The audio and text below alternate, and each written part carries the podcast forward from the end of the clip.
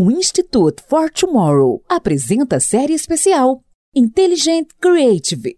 Oferecimento VidMob, o sistema operacional da criatividade inteligente, reunindo dados e criatividade em uma única plataforma.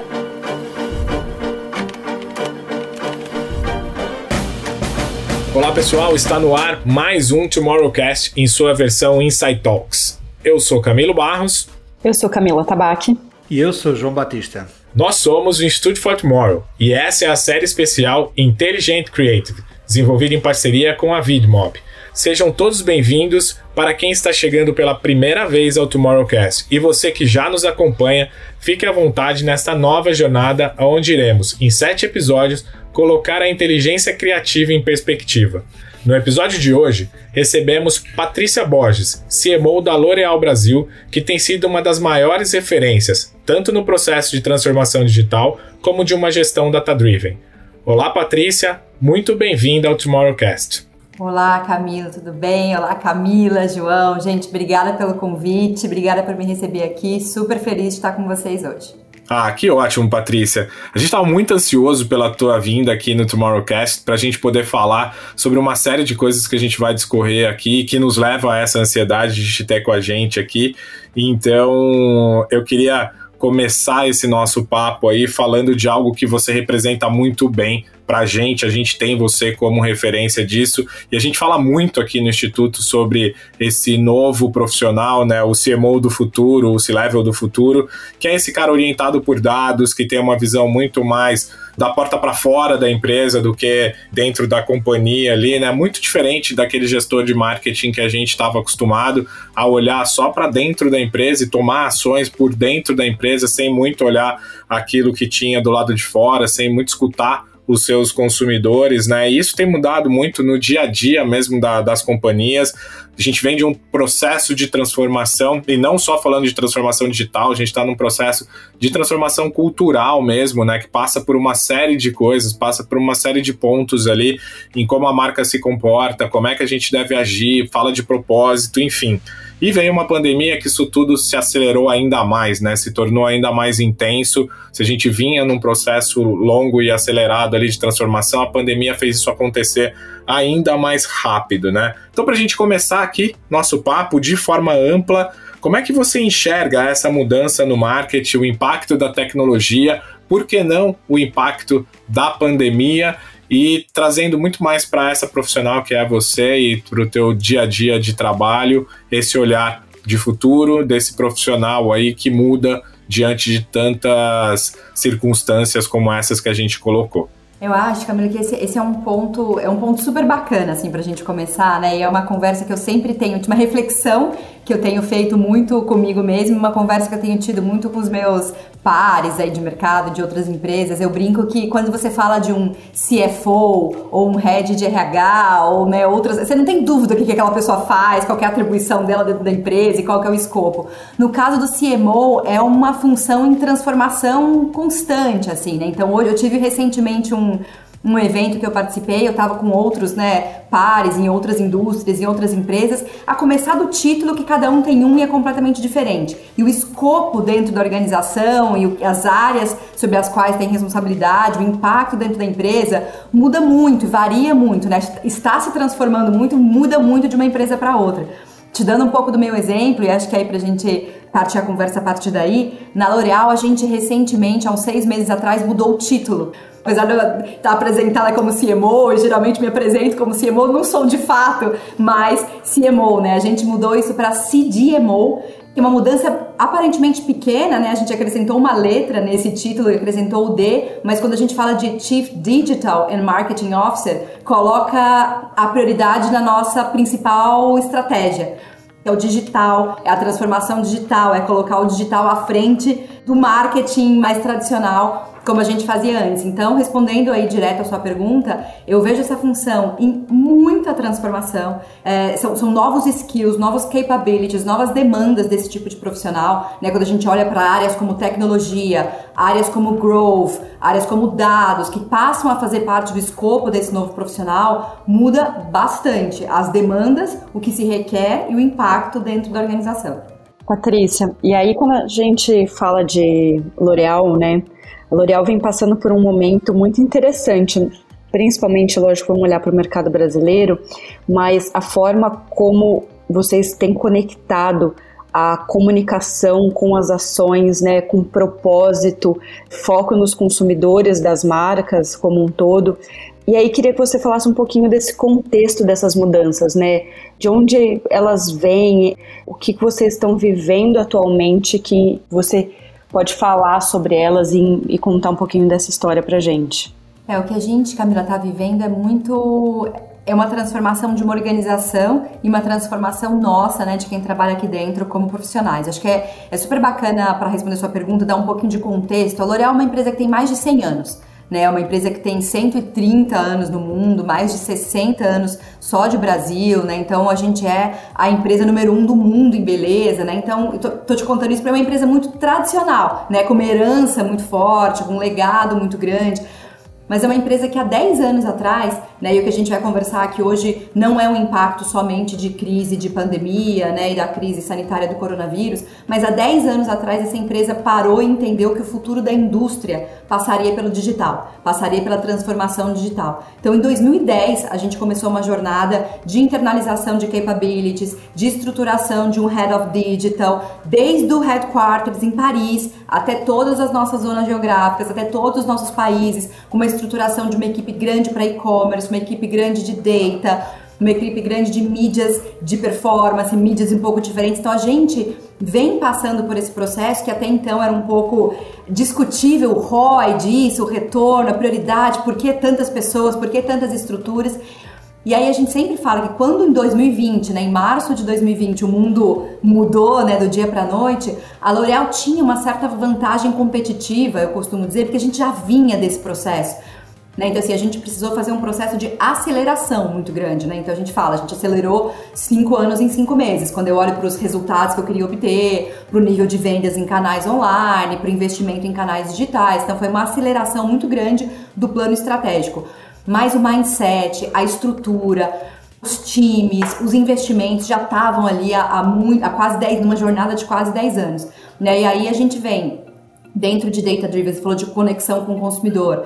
Né? A gente tem hoje, a gente brinca, estou no escritório aqui hoje falando com vocês, e a gente tem aqui perto de mim, de onde eu tô, que a gente chama de War Room de consumidor, onde a gente tem uma estrutura hoje de social listening, com toda uma equipe de data analytics, uma equipe dedicada a isso, em que a gente fala que a gente tem a capacidade real de monitorar em tempo real o que os consumidores falam, respondem, engagem, curtem sobre todas as nossas categorias, seja das nossas marcas, seja dos concorrentes. Então a gente toma muito decisão de negócio, de inovação, de investimento, de que projetos fazer, que influenciadores contratar, baseado realmente nisso que a gente está o tempo todo monitorando. É, então é um pouco dessa nossa dinâmica. Bom, eu sou a prova disso, porque eu estava comentando aqui com a Patrícia antes da gente gravar sobre a, a, relação que a gente já tem no, no, dia a dia de negócios e tudo. E eu lembro de uma foto até que eu tirei, depois eu até busco ela no, nos arquivos aqui mostro para nossa audiência aqui nos posts.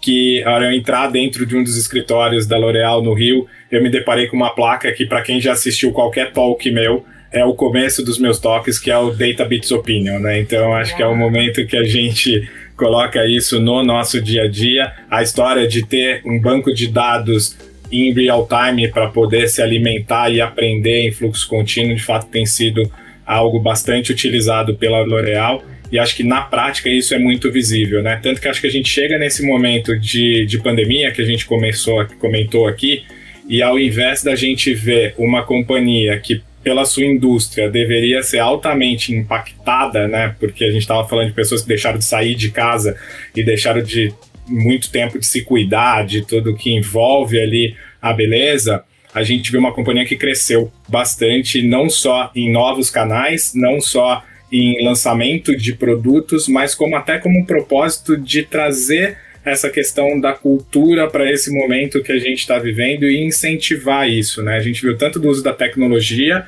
de fato ali, né? A tecnologia como emulador dessa história toda que, que a gente está vivendo, né? Paty, conta um pouquinho pra gente do que foi esse momento de pandemia. A gente aqui no Tomorrowcast, a gente já passou de, desse momento, a gente não gosta muito de revisitá-lo aqui, mas acho que no caso de L'Oréal é essencial a gente voltar para poder contar um pouco de como vocês enfrentaram esse momento e para os nossos ouvintes aqui, para todo mundo que tem a L'Oréal como referência, esse crescimento, não só em digital, né? Tem um crescimento bastante significativo em digital, mas acho que ele vem e transcende isso para toda a companhia, certo? Obrigada por ter trazido esse ponto, porque a gente tem muito orgulho, assim, em especial orgulho dos resultados do ano de 2020 no contexto que foi, né, no que, naquilo que a gente viveu no âmbito pessoal, profissional e da organização. 2020 foi um dos melhores anos da L'Oréal nos últimos 10 anos, por incrível que pareça, falando de resultados totais de vendas e não somente dos resultados digitais. E aí eu acho que isso veio um pouco, é, eu costumo dizer que da crença na indústria em que a gente atua, né, na indústria de beleza e a resiliência dessa indústria, do papel que beleza tem para os consumidores, né, que vai muito além de aparência, vai muito além do que a gente às vezes olha para o superficial de beleza, mas do papel de empoderamento, de autocuidado, de autoestima que beleza tem, né? Então, quando a gente realmente acredita é, nessa indústria em que a gente atua, mas principalmente na rapidez, na agilidade que a gente teve em tomada de decisão muito rápida. Ilustrando um pouquinho do que aconteceu ali ao longo do ano de 2020, e, e aí apesar da gente ter passado esse momento, o que a gente vive hoje é um reflexo, sim, do que a gente construiu ano passado, a gente, baseado muito nisso que eu estava te contando, né, na nossa capacidade de ouvir o consumidor, de estar perto, de ter uma estrutura digital para data muito forte, a gente criou uma matriz de impacto para aquelas categorias de negócio e marcas em que a gente previu maior impacto de negócio e aquelas em que a gente via mais oportunidade, eventualmente até oportunidade de crescimento naquele contexto em que a gente precisaria mudar os nossos esforços. E aí, com esse entendimento, a L'Oréal foi uma das poucas empresas que, se a gente pega 2020, a gente não investiu nada a menos do que a gente tinha programado investir em termos de marketing, de mídia, de comunicação, de digital. A gente mudou os investimentos, a gente redirecionou esforços, mas a gente continuou com o pé no acelerador muito forte, mesmo num ano que se mostrava tão incerto e tão inseguro, pelas escolhas que a gente fez se mostraram fazer sentido. Então tem algumas coisas, vou te dar um exemplo bem pontual, mas que acho que exemplifica um pouco a forma como a gente trabalhou. A gente tinha informações, a gente capturava muitos dados de consumidores e que na nossa unidade de negócio de luxo, por exemplo, né, a gente tem quatro unidades de negócio na L'Oréal, uma delas é luxo, onde a gente trabalha com marcas como Yves Saint Laurent, Lancôme, Armani, Ralph Lauren, né, então são marcas realmente do mercado seletivo. 65% do volume né, dos nossos consumidores compram as nossas marcas fora do Brasil, né, ou compravam fora do Brasil, seja num duty free, numa viagem internacional, enfim, tinha um hábito de comprar fora. E a gente ali entendeu uma enorme oportunidade de recrutamento de consumidor. A gente falou, a hora é agora, né? Então, assim, dentro desse contexto, as pessoas estão no Brasil, as pessoas continuam com a renda ali disponível, quando a gente está falando daquele extrato da população que era privilegiado naquele momento, e a gente tinha a oportunidade de falar assim: olha, no Brasil a gente tem as marcas, a gente tem uma experiência de compras muito bacana no digital, então a gente fez um boost enorme no nosso e-commerce, a gente tem um direct to consumer muito forte para que a gente pudesse ter personalização, experiência de compra diferenciada, experimentação de produtos virtuais, então fazer uma experiência muito legal de compra. E aí com os atributos específicos do mercado brasileiro, como por exemplo, parcelamento da compra em 10 vezes, que só existe aqui. Né? Então a gente falou assim: olha só, no Brasil você ainda tem esses benefícios adicionais.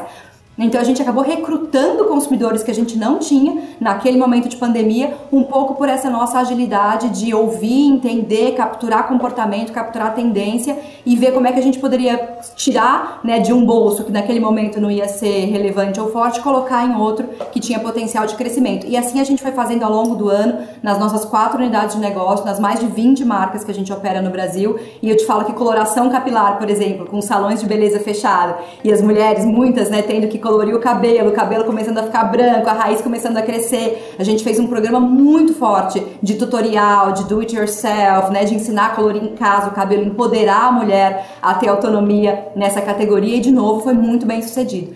Então a gente foi cavando as oportunidades e foi tendo resultados muito bacanas.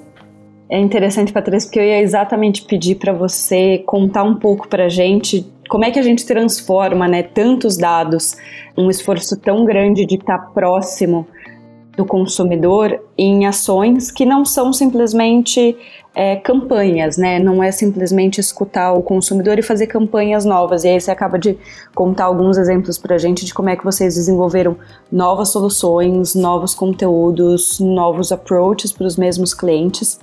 E aí falando disso, L'Oréal com certeza é uma marca que se destaca muito por um ambiente mais inclusivo, por ações diversas, por ampliar perspectivas, escutar mais, né, e resultando aí em ações mais autênticas e conectadas dentro da atualidade que a gente tem. Queria que você contasse um pouquinho de algum exemplo pra gente de como é que isso funciona aí dentro para vocês, né? Como é que vocês conseguem estar tá mais conectados, principalmente com essa mulher que é a mulher de hoje, a mulher que tem tantos desafios, mas que está tão aberta também a estar tá de uma marca que realmente entende e que se conecta com elas. A gente entendeu, Camila, eu acho que já era, né? Já era algo muito relevante, já era algo muito forte principalmente quando você fala de marca e de relação com consumidores, com marcas, mas acho que a pandemia levou isso para um outro patamar, que é a questão de propósito, né? Então, assim, eu, eu, eu, compro um produto, eu compro uma marca, obviamente porque eu me identifico com aquele produto, com aquela marca, pela performance, pelo resultado, mas muito principalmente pelo, pelos valores e pelo propósito que aquilo tem, porque cada vez mais a nossa compra enquanto consumidor é uma forma também de, de posicionamento no mundo, né? A gente compra aquilo que a gente, de certa maneira, endossa, daquilo que a gente acredita. Né? Então a gente, a gente percebeu que para os nossos consumidores e consumidoras o propósito da marca, né? então se o que essa marca quer dizer, o que ela defende, os valores que ela tem são tão relevantes, igualmente relevantes com a altíssima performance de produtos que a gente tem. Nesse sentido, a gente, voltando àquilo que eu falei no início, né, de ser a, a maior empresa de beleza do mundo, a gente tem essa responsabilidade de criar a beleza do amanhã, né, de criar o, o futuro dessa indústria, o futuro dessa categoria. E a gente tem algumas coisas que a gente acredita que o futuro da beleza ele é ético, ele é sustentável, ele é inclusivo e ele é diverso. Né? E como é importante para uma categoria como beleza falar de diversidade e falar de inclusão. Né? Então, sair da questão dos padrões, sair da questão de, de, questões estabelecidas, porque a beleza ela pode ir por um lado ou por outro. Né? E o nosso papel é justamente fazer com que ela vá para o lado de inclusão, diversidade, que nos ajude a nos representar. Né? Então, é, hoje vocês não estão me vendo aqui, mas a maneira como eu sou, Patrícia, meu cabelo, meu rosto, é a forma como eu escolho me representar para o mundo, e assim cada um de nós. Né? Então, esse é o papel que a beleza tem, né? Como é que eu escolho me apresentar, como é que eu escolho ser quem eu sou. Então, nesse sentido, a gente entende que cada uma das nossas marcas tem um papel muito relevante. A gente tem algumas causas que são muito importantes para nós, é, principalmente no caso da nossa grande base de consumidores, quando a gente fala de mulheres e principalmente mulheres em situação de fragilidade, o que ficou muito mais evidente, muito mais crítico na situação de pandemia. Né? Então, a gente direciona muitos dos nossos esforços para isso, né? Então, assim, mulheres geralmente que são chefes de família e que durante a pandemia, com a questão de escola, com a questão de filhos, isso foi um, um complicômetro gigantesco. É, então, a gente escolheu alguns projetos, algumas causas que deixam mais claro quais são os nossos propósitos, os nossos valores e o que a marca acredita enquanto L'Oréal Grupo e enquanto L'Oréal Brasil. Uh, Patrícia, Adorei o que você disse, a beleza do amanhã, então estamos em companhia perfeita, sendo nós o Institute for Tomorrow, acho que é perfeito. Mas olha, aqui o português vai estragar o, o ritmo todo da vossa conversa e acho que passámos rapidamente por assuntos tão importantes que eu vou baralhar tudo de novo e quero voltar atrás. Patrícia, como é que uma marca de beleza faz social listening? Como é que isso não se torna barulho? Eu tive uma vez uma conversa com um cliente muito engraçada que enquanto começou esta febre das redes sociais e esta raiva e as pessoas reclamarem tudo e mais alguma coisa nas redes sociais. Ele tem uma rede de restaurantes e eu perguntei: não estás preocupado dos teus clientes de repente irem descarregar a raiva às olhos de toda a gente? Ele disse: não. Uh, até digo uma coisa: para mim é ótimo porque eu sei exatamente o que é que está a acontecer em tempo real e em que sítio. E portanto é só uma questão de estar preparado para reagir. Eh, eu pergunto ehm, como é que uma marca usa as redes sociais a seu favor para melhorar o seu dia a dia. É, eu acho que isso é, é uma discussão muito bacana e a gente tem assim as redes sociais como um, é, um enorme aliado, uma enorme oportunidade, obviamente do ponto de vista de mídia, óbvio, né? Então, por alcance, por audiência, isso é indiscutível mas também com uma oportunidade de uma relação direta, né? De uma relação one-to-one, -one, de uma conversa com os consumidores, que é uma oportunidade um pouco priceless pra gente, né? E aí, falando um pouco como a gente usa isso, a gente tem uma estrutura grande aqui na, na L'Oréal, e aí, diferente da estrutura de social listening que eu havia comentado há pouco, uma estrutura de consumer care bastante robusta que é dedicada ao engajamento em redes sociais. Né? Então tem toda a equipe de community management que está o tempo inteiro em redes sociais respondendo, engajando e conversando com toda e qualquer menção que é feita a qualquer uma das nossas 20 marcas nos nossos canais próprios ou inclusive em, em, em canais de terceiros. E por que, né, assim, João, que a gente olha isso com tanto cuidado? Por que, a gente tem tanto foco nisso, de recursos, pessoas, investimento e tempo? Por alguns motivos. Primeiro, porque é a coisa certa a se fazer, né? Você acha que assim, as pessoas, quando elas, é, do ponto de vista de respeito ao consumidor e de consumer centrista, né? Se a pessoa se dá o trabalho ali, né? Pega o tempo dela para falar sobre uma marca, perguntar, interagir com a marca, o mínimo que ela merece é uma resposta, é uma conversa, é um engajamento. Então tem essa primeira questão que é a parte do, do que é o certo a ser feito. Tem a segunda questão que a gente usa muito isso, essas interações, essas conversas como pesquisa, como dados. Uma das minhas responsabilidades na organização, uma das áreas que estão comigo é CMI, né, Consumer and Marketing Insights, mas eu brinco que assim, eu sou ao mesmo tempo responsável por essa área, mas uma grande desafiadora dessa área também, né? Como é complexo em dia fazer pesquisa, o tempo que demora, né? Então, até a gente ter o resultado e etc. E como as redes sociais nos dão essa oportunidade de ter aquilo ali muito né, rápido, fácil, ágil, a gente consegue falar com amostras quantitativas de muita gente, obviamente um perfil um pouco direcionado, né? A gente tem que fazer alguns filtros, mas a gente está o tempo todo usando aquilo como informação.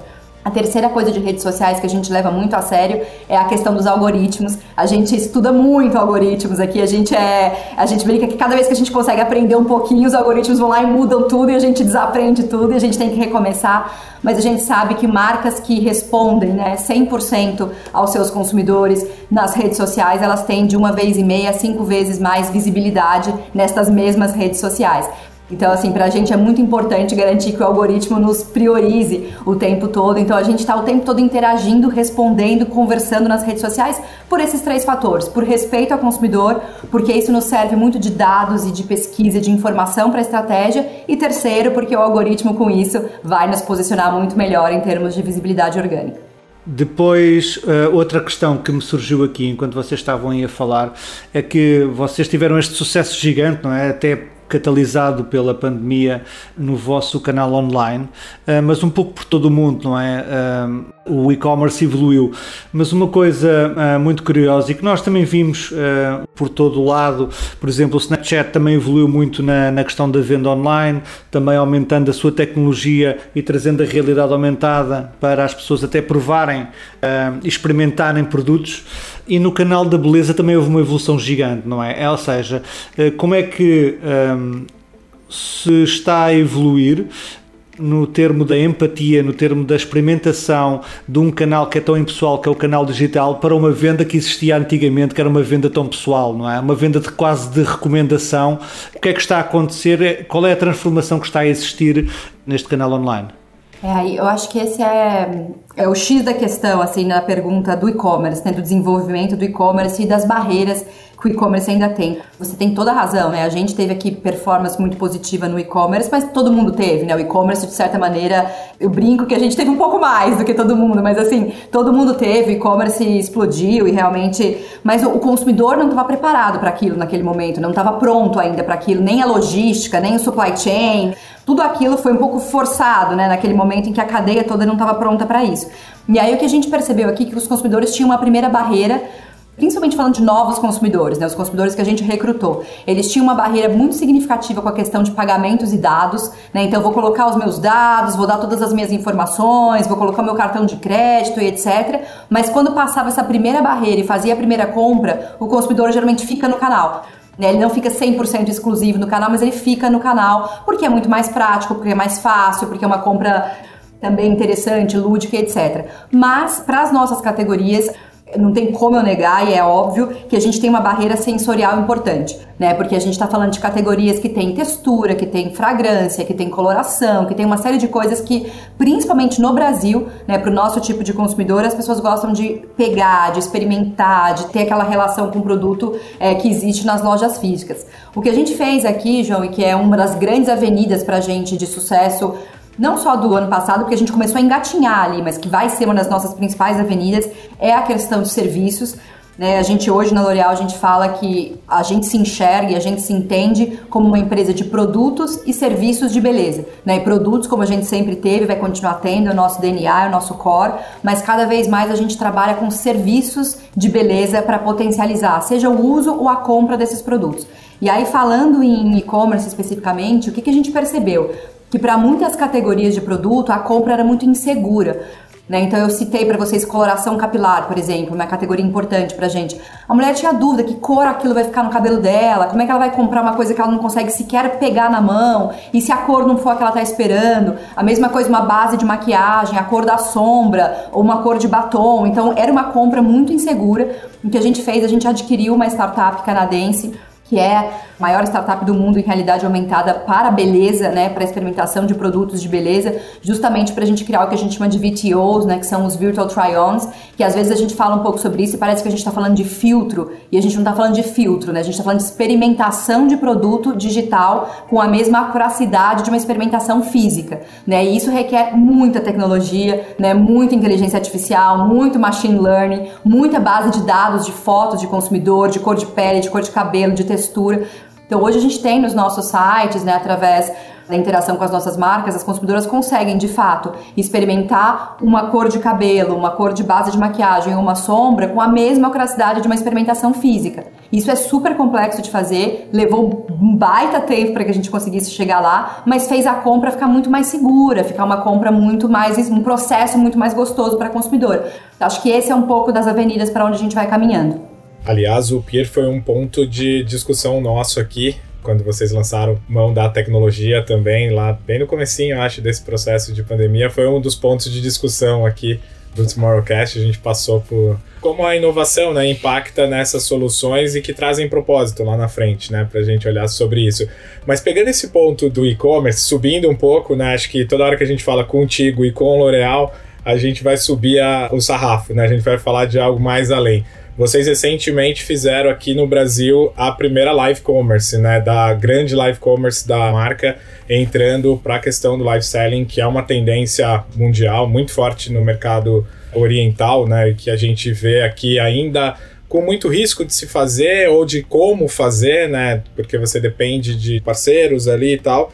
E a ação de vocês já começou grandiosa, né? Vocês trouxeram de fato a representatividade tanto de produtos quanto do próprio varejo, né? De como atuar ali e com um exército ali de, de, do mercado de influência que é muito impactado por vocês também nesse sentido. Conta pra gente um pouquinho desse desafio de live commerce.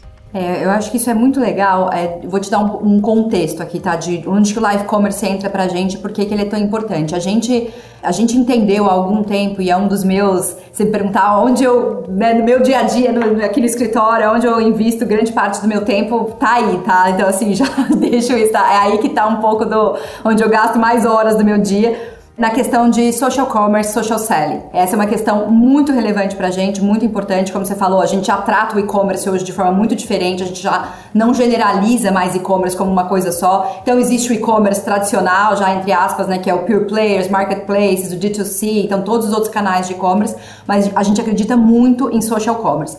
E quando a gente fala de social commerce, aí a gente também estratifica isso em alguns canais. Então a gente fala de conversational commerce, o WhatsApp para a gente é muito importante, a gente pode falar disso daqui a pouquinho. A gente fala de community to commerce, né, que são pessoas vendendo para pessoas, influence to commerce, que são influenciadores vendendo para pessoas, e live commerce, chegando diretamente à sua pergunta. É, a gente tem uma, uma, uma sorte aqui, entre aspas, que eu tenho os meus pares, né, que estão na China, que estão na Ásia, que estão em tantos outros países, e eu estou o tempo todo com eles então a gente está muito antecipando as tendências, a gente vê o que vai vir, a gente vê o que vai ser, a gente já se prepara um pouco antes, como foi a febre de TikTok, por exemplo, que quando chegou a gente foi a primeira marca de beleza a entrar, porque a gente já estava esperando, né? A gente via a China fazendo isso já há alguns anos.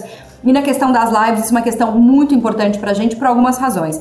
Primeiro porque envolve entretenimento com e-commerce, que são duas avenidas que a gente acredita muito. A questão de influenciadores, que é algo muito relevante para a gente, a gente trabalha muito influenciadores. E aí a única correçãozinha que eu vou fazer, Carol, na sua pergunta, é que a gente vem trabalhando lives há bastante tempo.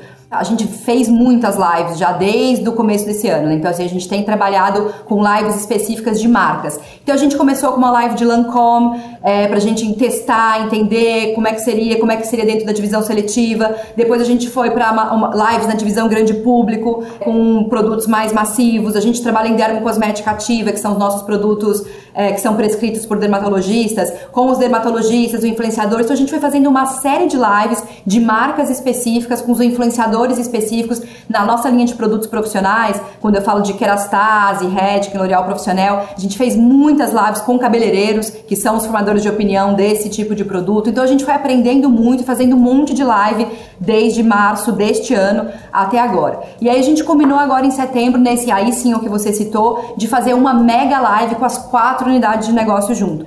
E pra gente isso foi super disruptivo, primeiro porque a gente nunca fez nenhum evento como L'Oréal. A L'Oréal não é uma empresa que assina como marca corporativa. A gente se comunica através das nossas marcas. Então eu sempre me comunico por Elseve, por Garnier, por Colorama, Maybelline, Niel, Saint Laurent, La Roche-Posay, Vichy, por aí vai, mas eu não falo L'Oréal, né? Assim, a gente tem um jeito diferente de trabalhar. E aqui a gente quis testar, então acho que a gente tem muito esse espírito de test and learn. O digital permite isso um pouco. A gente falou, puta, vamos testar, é, vamos ver como é que vai ser colocar todas as marcas juntas, as quatro unidades de negócio juntos, a nossa força enquanto né, indústria da beleza desse tamanho. A gente achou um parceiro que quis fazer isso com a gente, que foi relevante. A gente chamou influenciadoras que representam muito o que a gente queria de diversidade também, né? Então, que elas têm perfis diferentes, audiências diferentes, biotipos de beleza diferentes, que isso também é muito relevante pra gente. E a gente fez, a gente está aprendendo todo dia. Então, assim, os resultados são muito bacanas em termos de venda, de negócio, mas não é perfeito. É um aprendizado e a gente aprende um monte de coisa. Então, nessa, por exemplo, a gente entendeu que, de repente, ficou muito longa, a gente tem muito produto, a gente tem muitas categorias, então como é que a gente faz para priorizar? Como é que a gente faz para a experiência do entretenimento também ser mais legal, cheia de assuntos ao longo da live? Então, o que eu acho que é mais bacana daqui é que a gente está disposto a testar aí aprender, né? Então assim, a gente ouve muito feedback de consumidor ao longo da live, depois a gente pergunta para as pessoas que compraram o que, que elas acharam, o que, que podiam melhorar e a gente vai aprendendo. Mas é um caminho sem volta, assim, a gente entrou por aí e não, e não vai parar. E Patrícia, até comentando aqui que é interessante que vários assuntos que estão na nossa pauta aqui para falar com você, você, já vai pontuando eles, já coloca ele no meio da pauta, então é ótimo que a gente já consegue trazer eles de volta. E você comentou nisso sobre o TikTok, você comentou sobre o WhatsApp, e aí eu acho que essas são plataformas que discutem ou que trazem muito uma abordagem que é um pouco diferente em relação a influenciadores, produtores de conteúdo. A gente está falando muito mais de uma influência da vida real, digamos assim, né? Um pouco do que realmente acontece, um pouco menos de produção e mais de vida real, mais sobre sair desse hype e falar sobre as coisas que realmente estão ali no dia a dia das pessoas. E aí eu queria saber um pouquinho sobre exatamente como é o trabalho de vocês dentro de uma plataforma como o TikTok, o que vocês procuram explorar dentro disso. E aí você provocou um pouquinho sobre a questão de WhatsApp, queria saber como é que vocês usam o WhatsApp como plataforma também. Mais para relacionamento, realmente para venda, ou a gente está falando desse contato com o consumidor? Como é que vocês usam essas plataformas? Legal, vou, vou, vou dividir em duas aqui. Vou falar um pouquinho de TikTok primeiro. A gente entende muito o nosso papel como a gente tem que estar onde as pessoas estão. A gente tem que estar onde é relevante para os nossos consumidores. Então, quem no final do dia escolhe aonde a gente vai investir, aonde a gente vai colocar o nosso dinheiro, em que plataformas a gente vai estar, é a audiência. Onde as pessoas estiverem, onde os consumidores estiverem, a gente vai estar. E o TikTok, nesse sentido, é né, uma plataforma de extrema explosão, crescimento, é, de engajamento e muito relevante para grande parte da nossa audiência. Então, não teria como a gente não estar ali. E aí, Camila, é um aprendizado, assim, eu brinco que a gente tem que desaprender muitas coisas, né, enquanto profissionais e na carreira, e a gente reeducar um pouco aquilo que a gente foi é, ensinado a fazer ao longo de muitos anos, né. No caso de TikTok, especificamente, a gente na L'Oréal sempre foi uma empresa muito cuidadosa com a estética, com o resultado final da campanha, com a comunicação, com todos os elementos estarem em completa sinergia com os valores da marca, daquele produto. Então a gente sempre foi muito, né, as nossas comunicações, as nossas mídias, elas são muito bem produzidas porque a gente tem, né, esse, esse é um pouco da, da característica da nossa marca e das nossas marcas. E o TikTok ele é um ambiente muito mais orgânico, ele é um ambiente muito mais né, feito ali na hora, muito mais vida real, como você citou. E a gente fez um exercício grande aqui de a gente sentar mesmo entre a gente, nos times de marketing, falar, a gente quer estar tá ali porque a gente acha que essa plataforma é relevante, mas se a gente vai estar ali, a gente tem que estar de uma maneira relevante para a plataforma, né? E não assim, a gente simplesmente está ali com algo que para quem está assistindo aquilo seja boring ou seja chato ou que não seja autêntico. Né? Então a questão da autenticidade era muito importante para a gente. Então, o que a gente escolheu trabalhar foi trabalhar com creators, e aí a gente foi buscar quais seriam os creators que tinham afinidade com as nossas categorias. Então, pessoas que já falam de face care, por exemplo. Então, tem um monte de gente no TikTok que já fala muito sobre face care, que já fala sobre skincare, que isso já faz parte do conteúdo dessas pessoas. Então, a gente chegou lá e foi trabalhar com CeraVe, que é uma marca super importante pra gente de face care, né, dentro do mercado dermatológico, porque aquilo já era, já tinha afinidade com o universo daqueles creators, né? Não era uma coisa que seria disruptiva. E aí a gente entregou mesmo, a gente falou assim, bom, o que, que seria relevante para a sua audiência? Aí tem que confiar um pouco naquele creator que foi escolhido. Né? E eu confesso que no começo algumas coisas a gente olhava e falava, meu Deus, isso faz sentido, né? Assim, colocar a marca nesse contexto, mas era o que faria, o que faria sentido para aquele creator, para aquela plataforma e para aquela audiência. Né? Então, por isso é importante a complementariedade das mídias, né? A gente está de uma certa maneira no TikTok para onde é aquilo tem uma relevância daquela maneira, mas a gente complementa aquela comunicação em outros formatos, com outros atributos atributos de marca em outras plataformas. E tem funcionado super bem, a gente tem feito os challenges aí, a gente já fez alguns, a gente fez com Elsev, deu muito certo, a gente fez com Yves Saint Laurent no mercado de luxo, deu muito certo, a gente fez com CeraVe, que eu citei agora, que são três marcas completamente diferentes, em categorias diferentes, mas que a gente sempre buscou isso. Creators que tem a ver com o que a marca está propondo, creators cujo conteúdo já tem afinidade com o propósito de cada uma das marcas e a gente deu a eles a autonomia e liberdade de colocar e inserir a marca da maneira que fosse mais legal para eles. E aí, falando de WhatsApp, que foi a sua a segunda pergunta, é, essa é uma plataforma que eu tenho um.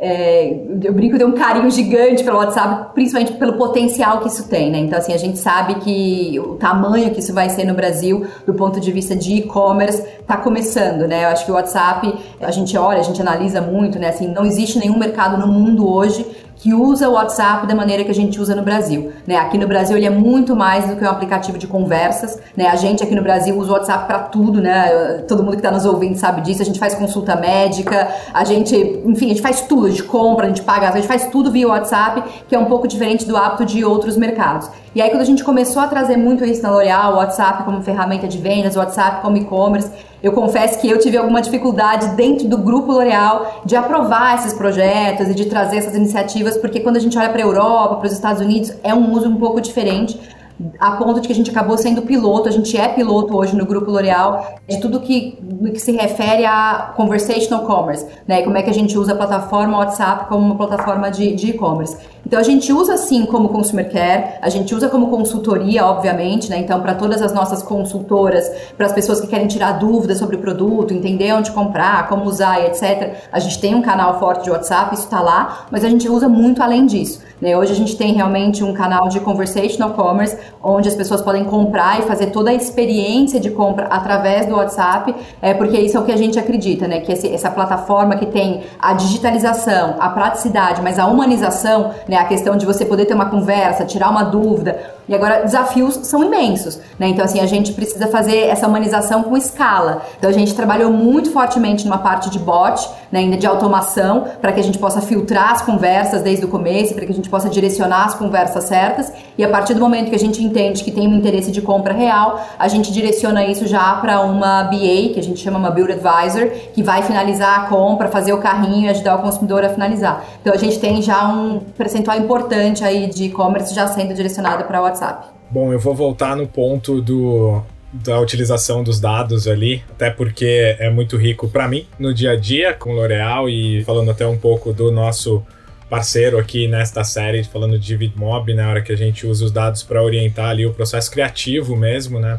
A L'Oréal tem um papel super significativo no uso de dados para orientar a criatividade, acho que talvez seja o principal player global, a hora que a gente fala dessa utilização, do uso mesmo do dado ali para poder empoderar o criativo, para poder orientar o criativo, vem muito por conta disso que a Patrícia comentou, do uso de plataformas, né? Então, quando você pega o Facebook desenvolvendo métricas para click to conversation, é porque ele quer fazer a integração do Edge com o WhatsApp. E você vê a L'Oréal já aí na fala da Pat trazendo muito isso, né? E a gente vê, na hora que a gente monta uma estrutura, Patrícia, você comentava aqui um pouco sobre a tua estrutura né, de real-time data, de como você estruturou o seu time para poder atender nesse sentido. E a gente vê uma série né, de Martex, de estruturas externas ali que te provém essa relação. Como é que é esse dia a dia, esse uso da tecnologia, o que hoje o mercado te oferece em relação a isso, né? O que, que você pode fazer e como é que é desenvolver um time capaz de absorver esse volume brutal de dados, né, que a gente tem e trazer isso para uma ação, né? Para quem convive com L'Oréal e com todas as marcas que a Patrícia comentou aqui, tem um ecossistema gigantesco de agências, um ecossistema gigantesco de dos influenciadores, né, que a Paty comentou aqui também. E a hora que você monta essa estrutura data-driven que traz essa gestão, você também precisa contar com todo esse ferramental que o mercado te oferece. Como é que é essa relação com os terceiros? É, eu acho que é eu, tô falando muito sobre isso, né? Tô contando aqui para vocês e, e, não quero dar a impressão de que, que tá tudo pronto, que tá tudo lindo e que tudo são flores, porque não, né? Assim, é muito desafiador.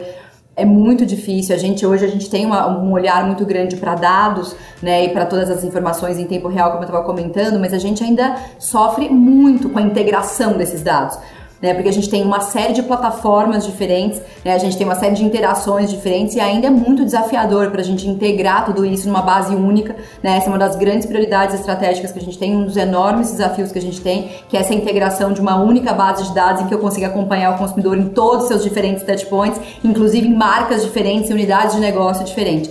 Né? Então, assim, saber que o mesmo Camilo Barros que teve ali com Lancome, com Elsef, com Garnier, com Maybelline, na loja física, no Consumer Care, no SAC, no Instagram. Então, isso assim, a gente está tentando, a gente está trabalhando muito para isso, mas é um enorme desafio. E para isso, de fato, a gente precisa de uma série de ferramentas, de parcerias e de tecnologias que nos ajudem a tangibilizar e a concretizar tudo isso. A gente tem uma, uma expressão que eu, eu, falo muito, assim, sempre que eu converso sobre isso, eu não tenho como não tem como eu me repito um pouco nisso, mas é porque é muito do que a gente acredita. A gente aqui no L'Oréal fala que a gente é uma beauty tech. A gente se vê dessa maneira, a gente se enxerga dessa maneira, a gente se apresenta dessa forma, né? Como uma beauty tech, uma empresa de beleza que tem a tecnologia no centro do negócio, tem a tecnologia no centro da estratégia, justamente por tamanha importância disso tudo. E aí a gente tem um pouco dessa tendência de internalizar capabilities. A gente sempre teve um pouco isso de internalizar para dentro, trazer para os times, né? Fazer a nossa estrutura interna ser capaz de gerir, de prover tudo isso eu falei muito com vocês né, sobre a beleza do amanhã e o futuro da indústria, a gente acredita que isso vai ser co-criado, né? E a gente fala muito de startup nessa co-criação, né? De empresas que vão nos ajudar a complementar um pouco do que a gente não tem. Juntar o que a gente sabe, a gente sabe muito da indústria, a gente sabe muito do consumidor, a gente tem os produtos, mas a gente precisa de parceiros que complementem o que a gente não tem. Eu estava dando um exemplo agora, né, na pergunta da Camila, é, sobre conversational commerce, sobre WhatsApp, a gente entendeu que era uma oportunidade gigante. A gente tem um time, você falou um pouquinho de Martech, a gente aqui não chama de Martech, chama de Digital IT, mas é isso, né? Assim, é o IT digital, voltado para digital. A gente sentou com essa galera e falou: a gente precisa fazer, a gente precisa vender para WhatsApp, a gente precisa... e a gente não tinha ferramental e a tecnologia naquele momento para fazer isso. E a gente se associou, a gente encontrou uma startup que tinha essa capacidade de fazer, que a gente conseguia plugar isso dentro da nossa organização, porque o que a gente queria ali era agilidade, era velocidade. A gente precisa ter isso operando rápido, a gente precisa fazer de forma eficiente. Agora, Gente, como é que a gente faz para que uma empresa como a L'Oréal, uma multinacional, uma empresa de 100 anos, opere com startups, né, e faça isso de forma ágil, num ambiente, né, juntando esses dois ecossistemas? Acho que pode ser uma conversa para um, quase que para um outro podcast, né, porque é um desafio enorme como é que a gente traz open innovation inovação aberta para dentro das organizações, mas é algo que a gente tenta fazer o tempo todo para nos complementar. Patrícia, eu costumo brincar com os meus amigos de marketing que se eles não têm cuidado, o IT vai roubar o trabalho deles. Portanto, acho que é um bocadinho isso que você estava a falar. E agarrando neste pensamento, eu queria fazer aqui uma pequena brincadeira. Para já, queria que a Patrícia olhasse para a Patrícia que estava a estudar marketing, ou não sei se estudou marketing por acaso, mas para a Patrícia que estava na universidade a estudar e aquilo que aprendeu e fizesse aqui uma comparação com a realidade na altura e a realidade de hoje e também já agora uma projeção para o futuro, ou seja, o, para onde é que acha que vamos? Uh, olhar para trás e para a frente, basicamente, para ver se conseguimos daqui tentar perceber de onde vimos e para onde vamos. Uau, João, que, que, exercício reflexivo! Vou fazer ao vivo aqui com vocês. É um exercício profundo aqui. Eu acho que eu estudei, eu estudei propaganda e marketing, então assim, eu, eu falo assim, quando eu tinha 13 anos, eu sou do interior de Minas Gerais. Quando eu tinha 13 anos, eu assisti uma, uma propaganda na televisão eu achei aquilo tão incrível, aquilo tão bacana, tão né, fantástico, e fui entender que pessoas trabalhavam com aquilo, e que isso era uma profissão, e ali eu falei, é isso que eu quero fazer da minha vida, quero fazer marketing e tal, e decidi ali e realmente estudei. Quando eu olho para mim hoje e olhando para aquela menina que estudou marketing há, não vou nem falar quantos anos atrás, porque não quero me entregar aqui, mas há alguns anos atrás, eu acho que tem algumas coisas que mantém, assim, que é um pouco da, da, da, importância da criatividade, a importância da curiosidade, a importância do engajamento de consumidor, essa questão da gente fazer com que as pessoas se apaixonem por marcas e por propósito de marca. Então, isso estava lá e está aqui ainda. Né? Eu acho que isso continua no mesmo lugar. Mas eu, quando eu comecei a estudar e quando eu fui, eh, comecei a trabalhar também, era muito voltada para puramente a criação, né? A ideia, o insight, que são é o coração de tudo. Né, e é muito relevante. Mas hoje, eu acho que quando a gente olha né, no que eu faço aqui no meu trabalho, o impacto em resultados, em vendas, o ROI, o retorno de cada real investido, né, o que a gente tem que. Eu brinco muito que assim, eu tenho eu, eu, trabalho em duas, cada perna minha tá num lugar, né? Uma perna tá fechando o mês e fechando o quarter, porque a gente precisa fechar cada mês e fechar cada quarter, entregar resultado. E a outra perna tá em construir o que vai ser o futuro, os próximos cinco anos, os próximos dez anos. Então eu acho que esse balanço o tempo todo entre o resultado concreto, a entrega e o tangível, porque as empresas no final do dia são assim, né? E precisam entregar resultado a cada mês, a cada quarter, a cada ano. Mas ao mesmo tempo a gente tem dentro de marketing especificamente a ideia e a obrigação e a função de construir o futuro. E aí eu já vou responder a sua pergunta, você me falou um pouquinho, você fez a brincadeira com o Haiti. Eu acho que pode ser vice-versa, né? Os profissionais de IT vão roubar os do marketing, ou será que são os do marketing que vão roubar os de IT? Porque eu acho que, brincadeiras à parte, eu falo que o o head de IT, o CIO aqui da L'Oréal, é meu partner in crime, assim, realmente, porque poucas coisas eu consigo fazer ou eu consigo avançar se eu não tenho o IT comigo é, amarrado o tempo todo, engajado e fazendo parte das discussões. Eu acho que o futuro é, aí do marketing, João, vai passar muito por. E é primeiro falando dos profissionais de marketing, tá? Vai passar muito pelas pessoas que tenham flexibilidade e capacidade de reinvenção. Eu acho que isso vai ser o tempo inteiro, né? Então, quem consegue se reinventar, quem consegue ter flexibilidade, desaprender e aprender de novo, porque eu acho que por, assim vai passar, assim é o mercado, assim são os consumidores, assim é a demanda.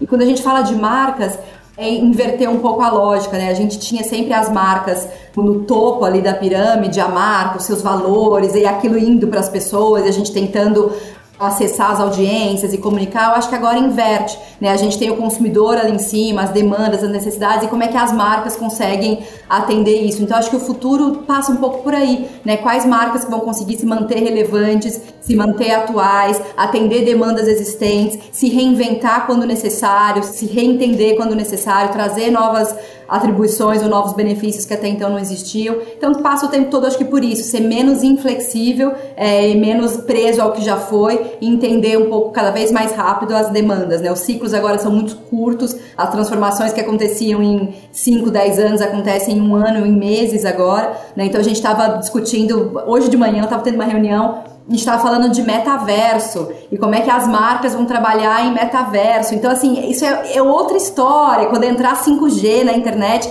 é outra história. Então, as marcas que vão estar prontas para isso e que vão ter antecipado essa conversa, eu acho que vão, vão continuar ganhando. E, Patrícia, assim, você estava falando muito sobre tanto skills, né, quanto visão aí de empresa. E eu queria provocar um pouquinho sobre a questão da liderança em si, do dia a dia dela, né? Não dessa liderança macro, né? Que eu acho que lógico que a gente tem um propósito muito alinhado, saber para onde a gente quer levar o time, quais são os olhares, ajuda sempre a fazer com que o time trabalhe em conjunto para uma mesma direção. Mas esses desafios do dia a dia, né? Como liderança, de estar próximo do time, de conseguir olhar para um time tão grande que você gerencia e queria que você falasse um pouquinho desse desafio seu da liderança no dia a dia. Ai, Camila, eu acho que é dos acho que dos maiores desafios no sentido de dos mais importantes desafios que eu tenho hoje na minha cadeira aqui na L'Oréal, né? Então, tudo que eu tô falando aqui, que eu tô contando para vocês, que eu tô trazendo, eu nada mais sou do que porta-voz, né, do trabalho que tem um time todo fazendo e eu tô aqui contando e trazendo para vocês, mas na verdade tem uma turma gigante ali que tá fazendo, que tá colocando o bloco na rua, né, como a gente fala.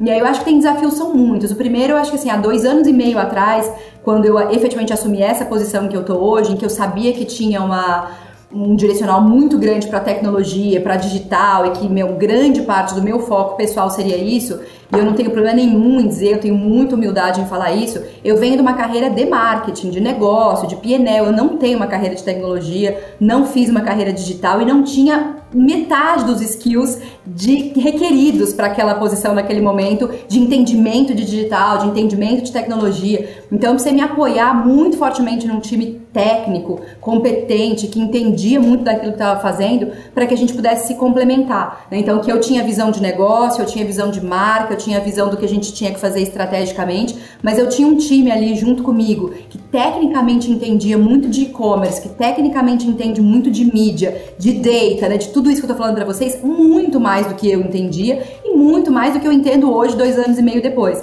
Né? Então, eu acho que a primeira questão é essa humildade de entender que os times têm coisas que vão saber muito mais que você, e que bom que vão saber muito mais que você, porque são especialistas naquilo e a gente se complementa, né? Então acho que esse é um, é um fator muito importante. Mas um outro desafio que vem junto com isso é a questão de, das carreiras desses times, né? Cada vez mais a gente tem profissionais muito específicos, especialistas e experts em determinadas áreas dentro da organização. Então hoje eu tenho as pessoas de data, tenho o cara de UX, tem a pessoa de CRM, tem mídia de performance. Então a gente tem todos esses especialistas que quando entram numa organização como uma multinacional de bens de consumo, como é o caso da L'Oréal, não necessariamente veem muito claro quais são as suas carreiras para o futuro, como é que eles podem crescer, porque eles olham para a liderança da organização e não são essas pessoas que estão ali, né? São outros perfis. Então o turnover é alto, é um mercado muito aquecido, né? A gente hoje a gente sabe disso, o mercado para e-commerce, para digital, para tecnologia, um mercado super aquecido. Então como é que a gente retém, como é que a gente desenvolve, como é que a gente desenvolve planos de carreira? Então é um desafio muito grande meu, do RH, da organização e de todas as empresas nesse momento,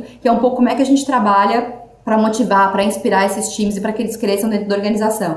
E aí eu acho que passa muito por modelos de carreira diferentes, modelos de remuneração diferentes, jornadas de trabalho muito diferentes. Então a gente tem se flexibilizado, a gente tem se transformado, a gente tem quebrado paradigmas e tabus para entender, bom, a gente está falando de novos consumidores e de novas demandas de consumidor, mas a gente também está falando de novos profissionais e novas demandas de profissionais que estão buscando outras coisas, né? Para quem certas coisas que eram super importantes, né? O João me perguntou da Patrícia há 15 anos atrás, quando comecei, saí da faculdade, aquilo que era fundamental para mim, que me brilhava os olhos, os critérios pelos quais eu escolhi uma empresa, não são os mesmos mais hoje dos trainees que estão entrando agora na L'Oréal e que estão escolhendo a L'Oréal para trabalhar. Então, como é que a gente também se adapta a isso, sai um pouco, brinco, desce um pouco do salto né, das grandes multinacionais, das grandes organizações e a gente entende que no mercado de trabalho a gente está, entre aspas, competindo hoje com startups, com empresas de tecnologia. Então, pensa no meu time, no meu time que é digital e meu time tech. Você tem empresas aí como Google, Facebook, startups, Mercado Livre, etc., que são mais sexy para essa galera do que uma empresa de bens de consumo. Né? Então, como é que a gente atua nisso? Como é que a gente se torna relevante? Como é que a gente retém? Então, são desafios que, assim, eu não tenho as respostas, mas como a sua, a sua pergunta era sobre os desafios, ainda sem saber as respostas, os desafios são esses. E a gente aprende um pouquinho todo dia, um enorme desafio de recursos humanos e de, e de liderança. Sensacional. Eu vou pegar aqui para fazer um wrap-up desses dois últimos blocos aí, mas para poder trazer para um assunto também que, que eu queria tratar com a Patrícia.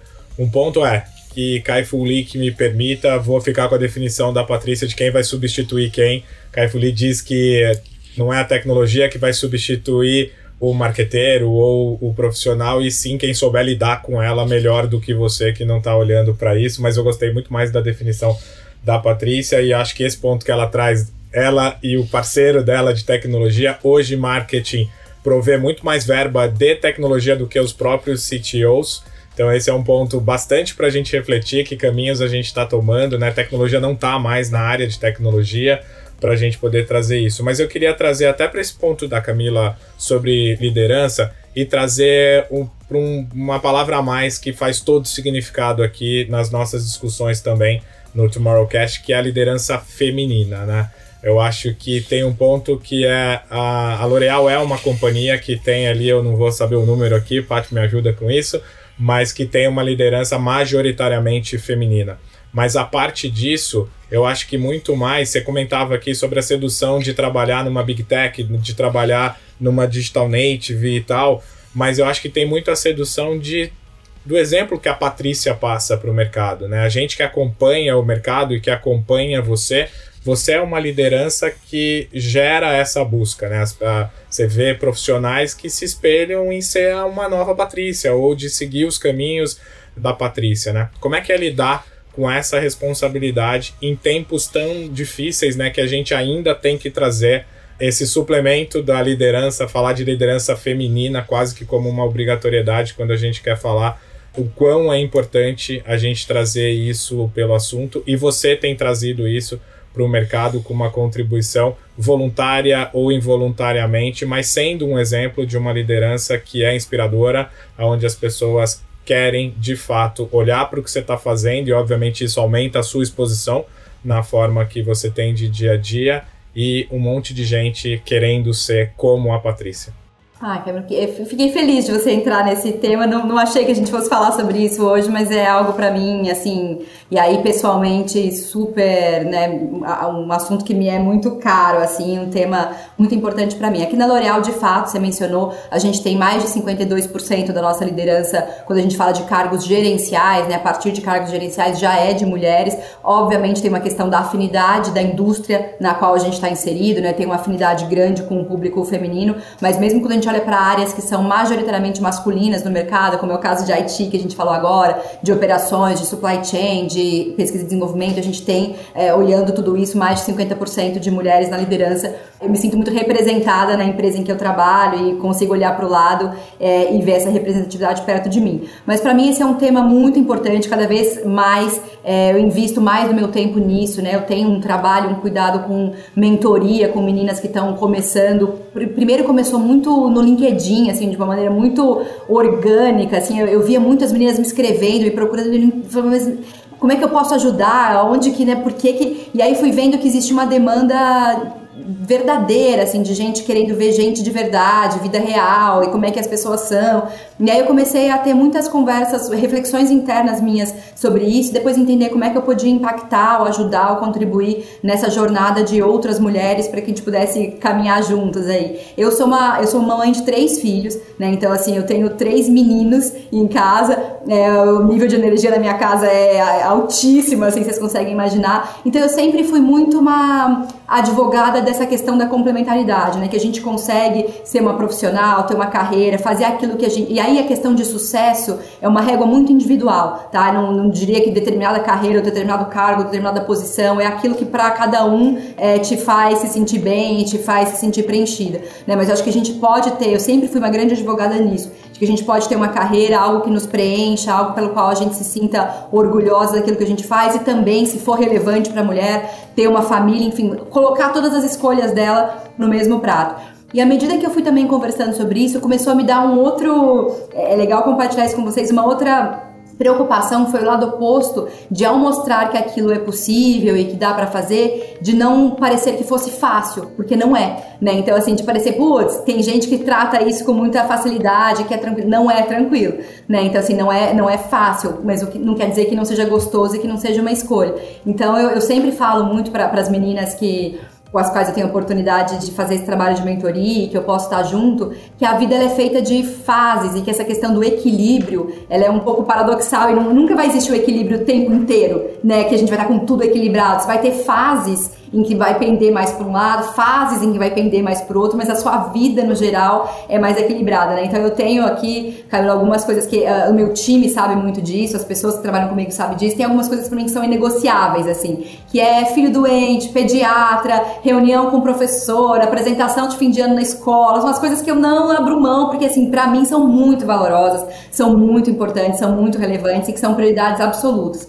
Tem outras coisas que eu gostaria de participar, que eu gostaria de com os meus filhos, mas que não estão nessa super prioridade, que em outros momentos eu acabo priorizando quando tem visita internacional na L'Oréal, quando a gente tem uma apresentação, quando tem apresentação de annual contract para o ano seguinte. Então a gente vai fazendo esse balanço rodeado sempre de um time. A Camila estava falando sobre time, né? Então, de um time que você pode delegar, de um time que você pode confiar, com acordos muito bem feitos em casa, com, no meu caso específico, com meu marido, com os meus filhos. Então, acho que assim, aquilo tudo que a gente combina com a gente mesmo, em primeiro lugar, né? As escolhas que a gente vai fazer, com as pessoas que estão ao nosso redor e que nos cercam, e com o time que a gente tem. Assim, e todo dia é, a gente vai aprendendo um pouquinho, erra, acerta, vai sentindo a temperatura da água e vai melhorando. Mas é um tema que me dá um enorme prazer se eu puder contribuir com uma, duas, três, cinco ou dez mulheres nessa jornada. Para mim, é uma grande alegria. E Patrícia, acho que para mim, como mulher, mais maravilhoso da gente é, falar de tudo isso é falar assim, né, desse nosso segundo, terceiro, quarto, quinto e primeiro, obviamente, papel, mas falar disso como um grande asset e um tema que compõe nossa vida e não mulher como apenas o lado feminino, mas a gente falou aqui sobre tecnologia, sobre dados, sobre marketing, sobre tendências, sobre comportamento, sobre responsabilidade, enfim, propósito e tudo isso numa visão mais do que a frente de mercado que é a sua, numa visão de realmente uma liderança e, obviamente, uma liderança feminina. Então, muito obrigada pela conversa, é realmente inspirador. E muito obrigada por estar com a gente nesse dia e nesse papo tão especial. Obrigada, João, Camila, Camilo, obrigada pelo convite, obrigada pelas perguntas interessantes, inteligentes, por me dar a oportunidade de falar de temas que eu sou tão apaixonada. Eu acho que eu sempre falo eu, eu, eu, tento, toda vez que eu tenho uma conversa, eu tento não falar tão rápido, porque uma das minhas características que eu tento mudar é falar muito rápido. E eu nunca consigo, eu falho 100% das vezes, mas acho que é porque são temas que me empolgam, que eu realmente gosto de conversar sobre, sou apaixonada por isso. Então, muito obrigada por terem me dado a oportunidade, pelo papo, espero que tenha sido bacana bacana para quem nos ouviu também. Com certeza foi incrível. Bom, e esse foi o quinto episódio da nossa série especial Intelligent Creative, desenvolvida em parceria com a Vidmob. Continue nos acompanhando nos principais agregadores de áudio e nas redes sociais do Institute for Tomorrow. Muito obrigada e até o próximo episódio.